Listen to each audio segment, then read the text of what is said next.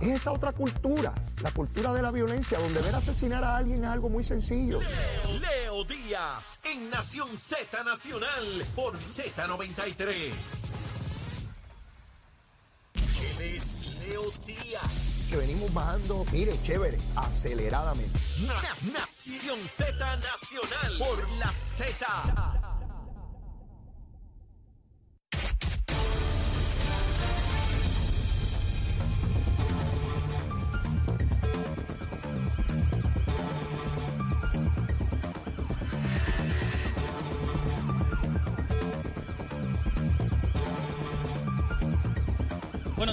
Rico. Soy Emanuel Pacheco Rivera informando para Nación Z Nacional en los titulares. El ex jefe del negociado federal de investigaciones en Puerto Rico, Carlos Cases, fue nombrado como el jefe de seguridad de la empresa Genera PR, que estará a cargo de la generación de la Autoridad de Energía Eléctrica.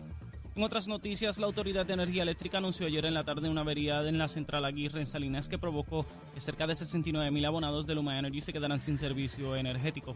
Por otra parte, ante el impago de la empresa AES a la deuda que mantiene con sus bonistas, que se venció la semana pasada, aún es incierto el efecto que eso pudiera tener sobre la sostenibilidad de la empresa y en las consecuencias a corto, mediano y largo plazo en la factura o el servicio que reciben los clientes de energía eléctrica.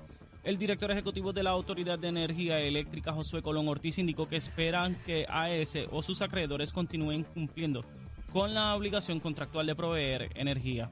Hasta aquí los titulares, les informó Emanuel Pacheco Rivera. Yo les espero en mi próxima intervención aquí en Nación Z Nacional, que usted sintoniza por la emisora nacional de la salsa Z93. Él es Leo Díaz. Que venimos bajando, mire, chévere, aceleradamente. Na- Nación Z Nacional por la Z. Y de regreso aquí a Nación Z Nacional, mis amigos, a través de Z93, la emisora nacional de la salsa, la aplicación La Música y nuestra página de Facebook de Nación Z. Soy Leito Díaz y estoy vivo, ready aquí para echar para adelante y quemar el cañaveral. Besitos en el cutis para todos, como siempre. Y ya tenemos en línea telefónica a la licenciada Anaís Rodríguez, secretaria del Departamento de Recursos Naturales. Buenos días, secretaria. Saludos, Leo, para ti y todos los que nos sintonizan en esta mañana de hoy. Gracias por, por aceptar nuestra invitación, secretaria. Hay dos temas que quisiéramos discutir con usted. En primer término, se da cuenta en la prensa de que el Departamento de Recursos Naturales se propone radicar o, o unirse una demanda, no estoy claro, contra varias, un sinnúmero de compañías que han realizado contaminación en Puerto Rico. Yo quisiera que usted nos diera detalles sobre este asunto. Sí, mira, bien, Leo, como bien enseñaste, ¿verdad? La semana, a finales de la semana pasada, el Departamento de Recursos Naturales radica una demanda a nivel federal eh, por varias violaciones que afectan el medio ambiente y la salud de nuestros constituyentes. Eh, es una demanda donde se demanda alrededor de 26 compañías que han de alguna manera eh, tenido representación en la isla, ya sea con la venta de sus productos o con la fabricación de productos. Y son productos bien sencillos, ¿verdad? Eh, productos que han que elaborados con teflón, eh, la espuma que tiene los extintores de incendio eh, y productos así, ¿verdad? Ese tipo de productos domésticos que afectan, que de alguna manera se, se ha probado que han contaminado nuestros recursos naturales. La mayor presencia está en las bases navales, Roosevelt Road, eh, y este tipo de, tiene unos químicos que pudieran, la demanda, ¿verdad? Lo que alega- alegamos es que pudiera haber llegado a nuestros cuerpos de agua o impactado el ambiente, el aire, eh, y afectar la salud de, de los ciudadanos. Eh, secretaria, ¿y por qué particularmente se da esta contaminación en instalaciones militares y no en la comunidad en general? ¿Es que estas compañías servían únicamente a estas bases y no a la población? ¿Por, por qué eso? No, mira, eh, es que hay, hay unos tipos de trabajos, ¿verdad? Que y de entrenamientos que se realizan eh, con mayor frecuencia en estos lugares. Oh, Por ejemplo, eh, entrenamiento de apagado de incendio, pues que utilizan eh, equipo que pudiera con mayor cantidad tener ese producto, pero ciertamente también pudiera eh, encontrarlos en, en productos que utilizamos nosotros en nuestro diario, en nuestras casas, ¿verdad? De las Ajá. ollas con teflón eh, y, y otro tipo de productos. Yo lo que no quisiera, ¿verdad?, es alarmar innecesariamente a los ciudadanos de que, pero sí es, eh, hacerles saber que estamos cumpliendo con el deber y con el mandato constitucional que tenemos. No solamente nos limitamos a, a, a, perseguir a todos aquellos que hayan eh, construido casas ilegales, eh, cortado mangles y, ese tipo de acciones, sino que también nos estamos encargando de perseguir a todos aquellos que están violentando nuestras leyes y reglamentos eh, que afectan nuestro medio ambiente, ya sea corporaciones, eh, ya sea individuos, pero estamos haciendo valer la constitución penal por cada uno de nuestros recursos naturales para que los ciudadanos tengan mejor calidad de vida. Veo que hay 26 estados en este pleito. Puerto Rico toma conocimiento a base de esas jurisdicciones que iniciaron esto y se une al pleito o es un caso distinto y separado al que llevan esos 26 estados? No es una demanda de clase, es una demanda donde 26 jurisdicciones, estados adicionales, ¿verdad?, han demandado a estas compañías eh, por causas similares. Eh, Puerto Rico eh, sostiene conversaciones, pertenece a la región 2 de la EPA, eh, son temas que son regulados por la EPA también eh, y pertenecemos a una división que está en New Jersey Nueva York. Así que constantemente se mantiene en conversación con los demás secretarios de, recursos naturales de las demás jurisdicciones sobre la problemática que afecta a cada uno de, los residentes de cada uno de estos estados. Y Puerto Rico no es la excepción.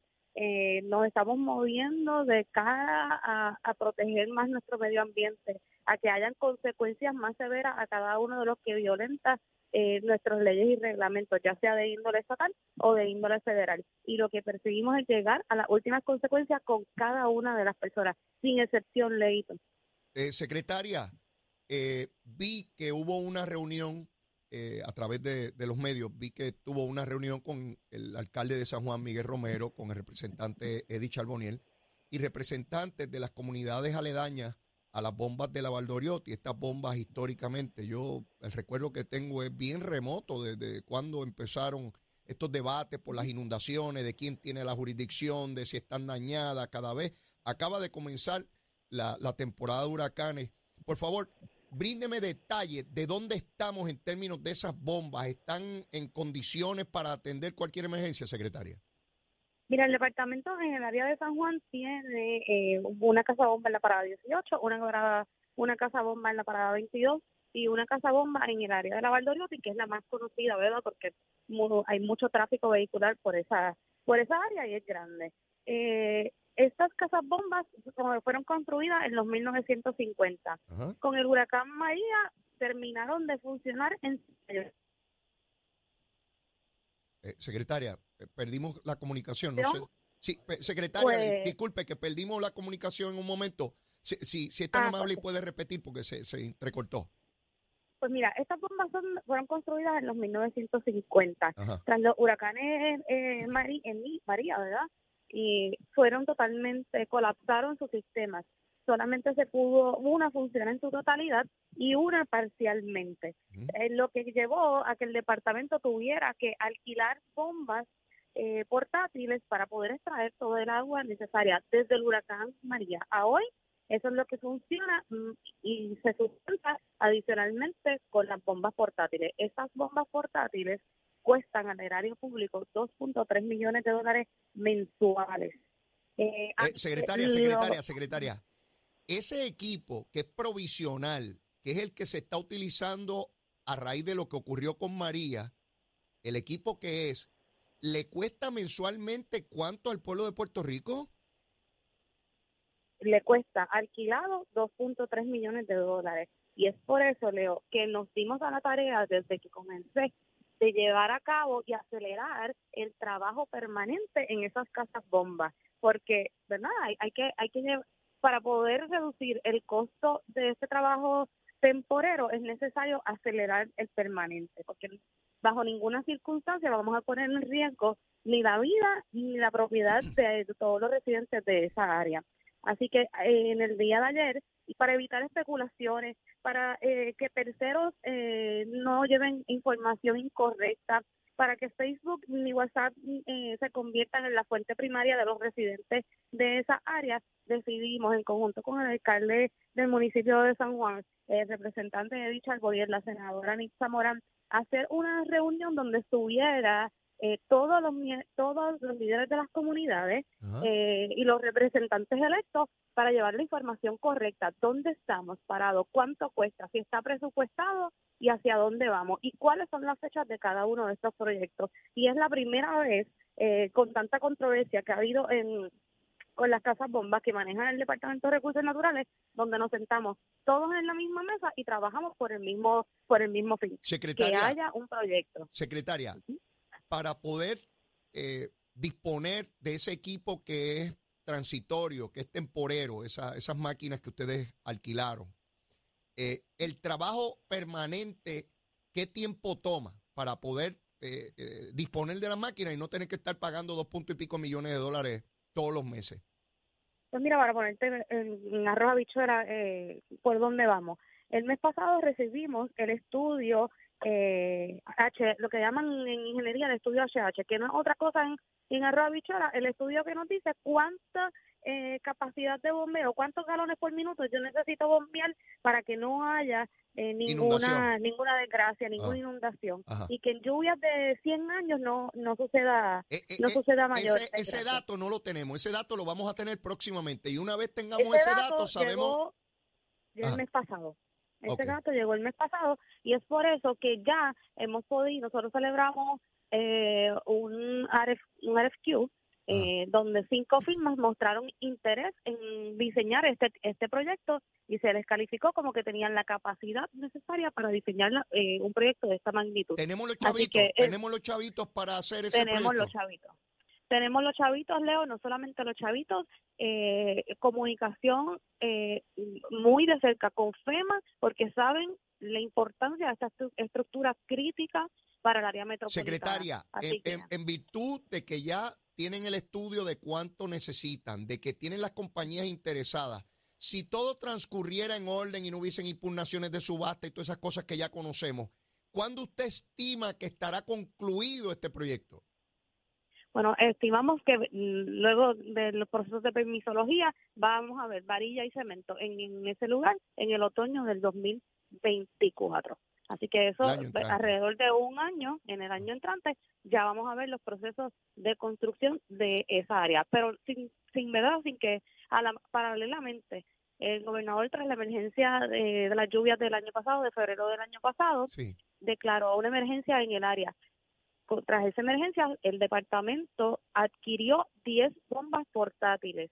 Esas bombas se supone que sean instaladas en, agosto o septiembre de este año. Eso va a reducir el costo de arrendamiento de esas bombas, de, las bombas, ¿verdad?, que ocupan de manera arrendada en el área de Valdoriotti. Perfecto. Eh, ahora, ahora sí que tengo claro el panorama completo, secretaria. Muy amable. Muchas gracias por aceptar nuestra invitación, secretaria, como siempre. Un privilegio. Bueno, ya escucharon a la secretaria de Recursos Naturales, la licenciada Anaí Rodríguez.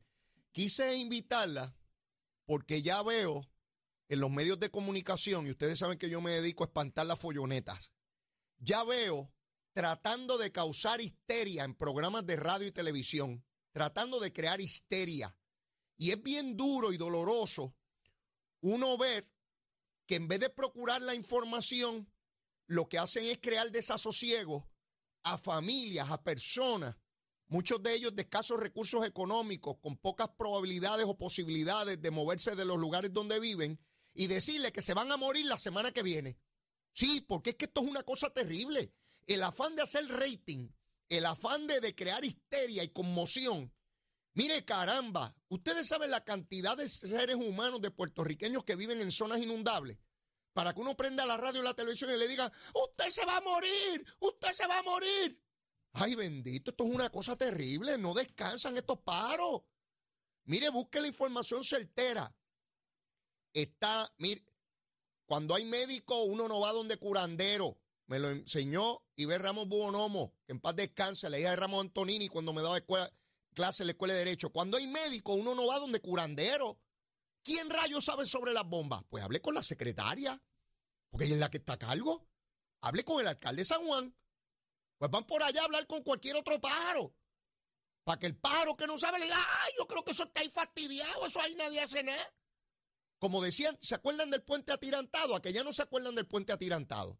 Recuerdo cuando lo cerraron, que en vez de preguntarle al director de carretera o a la secretaria de Obras Públicas, ¿ustedes a dónde iban? A donde un vecino y el vecino decía, ay, no están haciendo nada porque yo no veo gente trabajando ahí. Claro, porque los trabajos que se estaban haciendo no eran de maquinaria. ¿Cómo un ciudadano común y corriente va a saber si están haciendo algo ahí? Pues, pues yo no sé tampoco. Eso es como pasar frente a, Plaza Las Américas y ver que están pelando aquello allí. Yo digo, mira, están pelando eso. Pues yo no soy ingeniero y no sé el trabajo que está haciendo el cuerpo ingeniero para canalizar el río. Caramba, yo espero de gente que quieren informar al pueblo que realmente lo informen. Y lo que esté mal está mal. Por supuesto que sí. Pero mire, tenemos las bombas esas ahí. Están trabajando. Nos cuesta una barbaridad. Pero ya finalmente van a ser sustituidas. Y como dice la secretaria, y estaremos atentos a eso, Esperamos que ya el año que viene, para el próximo proceso de huracanes, pues ya estén tirando varilla y cemento para los nuevos sistemas de bombeo y modernizar toda esa cosa ahí. ¿Y con qué chavo lo vamos a hacer? Otra vez los americanos, los gringos esos malos. Si esos gringos que en vez de liquidarnos quieren que no se nos inunden las casas, en vez de que nos lleve el agua y nos lleve quien nos trajo. Los gringos otra vez, con los chavitos. Y entendí sumamente importante, particularmente a todas esas familias, a todos esos buenos puertorriqueños que viven en esa zona de la Valdoriotti, de Santurce, donde se inunda, que están tomando las provisiones para que se pueda atender cualquier emergencia que surja. Que hay equipos allí, eso de que no hay equipo, eso es mentira. Están los equipos allí, están todos, los pueden ir a ver, son máquinas. Ah, no, no, no, no, no son transparentes, la puedes ver, la puedes tocar la maquinita, ¿verdad? Y ayer había esa reunión con el alcalde de la ciudad capital, que obviamente tiene que velar porque en su municipio las cosas corran como corresponde, el representante Eddie Charboniel, que es representante de esa zona, Nixa Morán, senadora, que me informa la, la secretaria que también estaba en esa reunión, tomando nota y llevaron a los líderes comunitarios, excelente. Así debe ser todo secretario de gobierno. No solamente emitir la comunicación a través de, prensa, no, no, las comunidades afectadas, llamar a su liderato, convocarlo, para que ellos tengan la información de primera mano, para que nadie meta embuste. Y vos está el embustero Josco y los exagerados. Y escriben cualquier bobería en las redes sociales y empiezan otros pájaros a repetirlo sin, irreflexivamente, sin pensar si lo que están diciendo es un disparate, sin corroborar con la fuente primaria. ¿Verdad?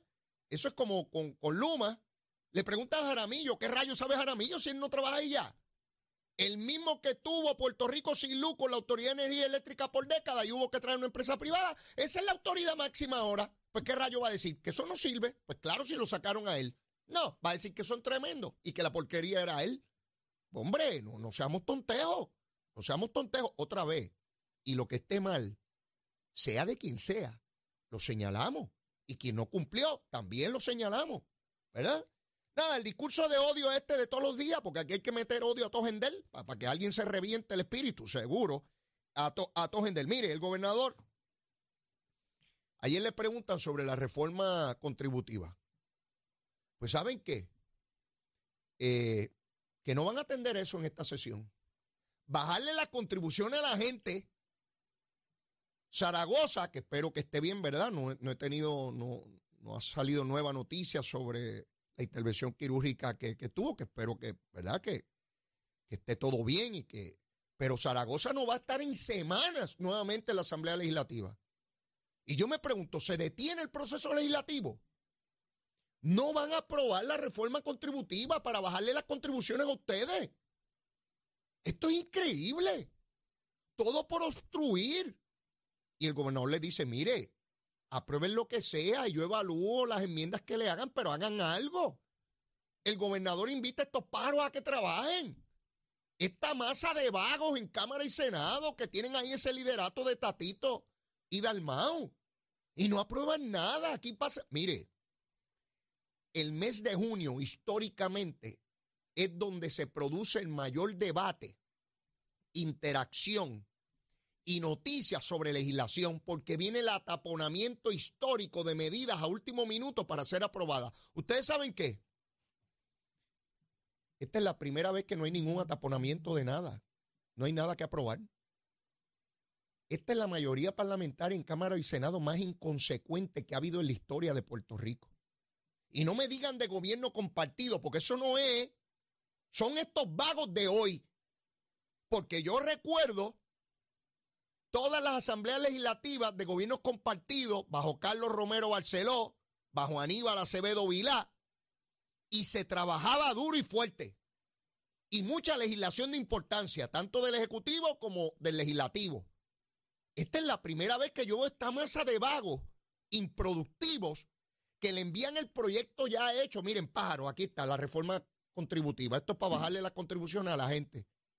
Meta mano y estúdielo. A que usted pueda hacer cambios, por supuesto, para eso usted es legislador. Haga los cambios que entienda, que competa. Y luego se sienta con el gobierno y le dice, mire, cambiamos esto aquí y esto acá. ¿Usted está de acuerdo o no está de acuerdo? Pues mire, no hemos aprobado nada.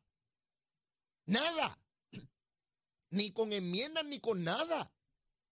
Para bajarle las contribuciones a ustedes. Para bajar las contribuciones. Porque la mezquindad es de tal naturaleza y tan abominable que prefieren no aprobar nada por tal de que el gobernador no firme una reforma contributiva, una baja en las tasas, en las contribuciones que usted tiene que pagar para los pequeños y medianos comerciantes, para hacer menos onerosa esa carga contributiva que tiene la clase trabajadora puertorriqueña. Pues no hacen nada, no aprueban nada. Y el gobernador les dijo, mire, póngase en las pilas, póngase a trabajar. Pues yo me... Ah, y la reforma que envió el gobernador, las enmiendas, no fue él con cuatro ayudantes allí. Fue un equipo de trabajo multisectorial de personas de la industria, del comercio, de expertos, de CPA, de todos los niveles y de distintas ideologías políticas. Eso no fue que reunieron a cuatro PNP allí para decidir. No, no, no, no, no. Pero aún así, aún así, no lo consideran. Y entonces, ¿qué hacen allí? Yo me pregunto qué hacen allí. Y después se molestan cuando el pueblo lo rechaza. Cuando el pueblo dice, bueno, pero esos pájaros que vienen aquí a pedir votos en primaria en elecciones, cuando se sentaron allí, ¿qué hicieron? Si cuando me tenían que bajar las contribuciones no las bajaron, ni siquiera lo consideraron. Y siguen un juego, bueno, la reforma, no la reforma, las enmiendas a la ley electoral, pidiéndole al gobernador Mire, Connie tiene una opinión y en el Senado tienen otra. Tatito tiene otra opinión. No se ponen de acuerdo en el Partido Popular. Jesús Manuel. Jesús Manuel. Jesús Manuel Ortiz, papito. Te levantaste, papito. Está durmiendo. Acuérdate que tú presides el Partido Popular ahora. ¿Qué rayo vas a hacer? Si esa asamblea legislativa no aprueba nada de la reforma contributiva, si no aprueban enmiendas de la ley electoral, si no aprueban un presupuesto, si no tienen trabajo allí, ¿quién es el culpable mayor? El presidente de la conferencia legislativa de la mayoría parlamentaria en Cámara y Senado, el presidente del Partido Popular, el flamante Jesús Manuel Ortiz. Jesús Manuel, chico, haz algo que parezca que preside ese partido. Dale orden, dirección. No puedes tener miedo, te lo he dicho mil veces, no puedes tener miedo. Chicos, saca los asuntos y di esto es lo que hay. Y vamos para adelante. Y te van a criticar una gente y otros no, chicos, pero haz algo. Es una cosa muerto el miedo ahí todo el tiempo. Miren, ese Partido Popular, hay alguien que pueda hablar, que, que tenga dirección, que tenga voluntad, que tenga espíritu. Es un montón de gente sin espíritu ahí. ¿Cómo es posible que, el, que el aponte de Almao este, el pájaro este que es portavoz del Partido Popular, que es de Carolina, que ni el hermano le habla, es el hermano del alcalde de Carolina y el hermano no le habla. Imagínense qué mala sangre es ese pájaro. Dice que no hay informes de comisión allí. Dijo, tengo que, se lo dijo aquí a los compañeros de Nación Z, tengo que serles bien honesto, sí, porque él es honestísimo cuando habla. Tengo que serles bien honesto. Es que no hay informes de comisión. Ah, bueno, pues no están trabajando. ¿Cómo que no hay informes de comisión? ¿Por qué rayo le pagamos? Si no hay productividad, el último mes de la última sesión, básicamente, ¿por qué le digo última sesión? Sí, viene una por ley ya mismo, en agosto. Pero esa va a estar en medio de las radicaciones de candidaturas que comienzan en octubre en los partidos. Si no hicieron nada en esto, ¿usted cree que van a hacer algo en la otra? No, hombre, no. Y la ordinaria del año que viene es el año electoral. ahí sí que se frisan, pues están muertos del miedo. Ay, esto me cuesta voto, aquello, están todos asustados. Esta era la última hábil para hacer cosas importantes, dramáticas. Porque luego, ya le digo, los políticos se, mueren del miedo. Cuando llega el año electoral no quieren mover nada que les, que les cree fluctuaciones en los votos, ¿no? Mire, ya mismo viene por ahí el senador William Villafañe, porque viene a quemar el cañaveral. A mí me queda cañaveral como loco que quemar, ¿sabe? Pero vengo ya mismito, llévatela, chero. Bueno, días, Puerto Rico. Soy Emanuel Pacheco Rivera con la información sobre el tránsito. A esta hora de la mañana continúa el tapón en la gran mayoría de las carreteras principales del área metro, como es el caso de la autopista José de Diego, desde el área de Bucanán hasta la salida hacia el Expreso Las Américas. Igualmente la carretera número 2 en el cruce de la Virgencita y en Candelaria en Toa Baja y más adelante entre Santa Rosa y Caparra, así como algunos tramos de la PR5, la 167 y la 199 en Bayamón. Además, la avenida Lomas Verdes entre la América Militar y Academia y la avenida Ramírez de Arellano, la 165 entre Cataño y Guaynabo en la intersección con la PR22, el expreso Valdoriotti de Castro desde la confluencia con la ruta 66 hasta el área del aeropuerto y más adelante cerca de la entrada al túnel Minillas en Santurce. Por otra parte, la avenida 65 de Infantería en Carolina y el expreso de Trujillo en dirección a Río Piedras, así como la 176, la 177 y la 199 en Cupey. También la autopista Luisa Ferré está congestionada en Montelledra en la zona del Centro Médico en Río Piedras y más al sur en Caguas y la 30 desde la colindancia de Junco Sigurao hasta la intersección con la 52 y la número 1. Ahora pasamos al informe del tiempo. El Servicio Nacional de Meteorología pronostica para hoy un día soleado y caluroso mientras continúa la ola de calor que ha estado afectando a la región y que se ha encrudecido con la llegada de polvo del Sahara. Los vientos estarán del este-sureste de hasta 12 millas por hora y las temperaturas máximas estarán en los altos 80 grados en las zonas montañosas y los altos 90 grados en las zonas urbanas y costeras con el índice de calor superando los 115 grados. Para los bañistas y navegantes en las aguas locales se espera oleaje de 4 pies o menos con vientos del sureste de entre 10 a 15 nudos. Hasta aquí el tiempo les informó Emanuel Pacheco Rivera. Yo les espero en mi próxima intervención aquí en Nación Z Nacional que usted sintoniza a través de la emisora nacional de la salsa Z93.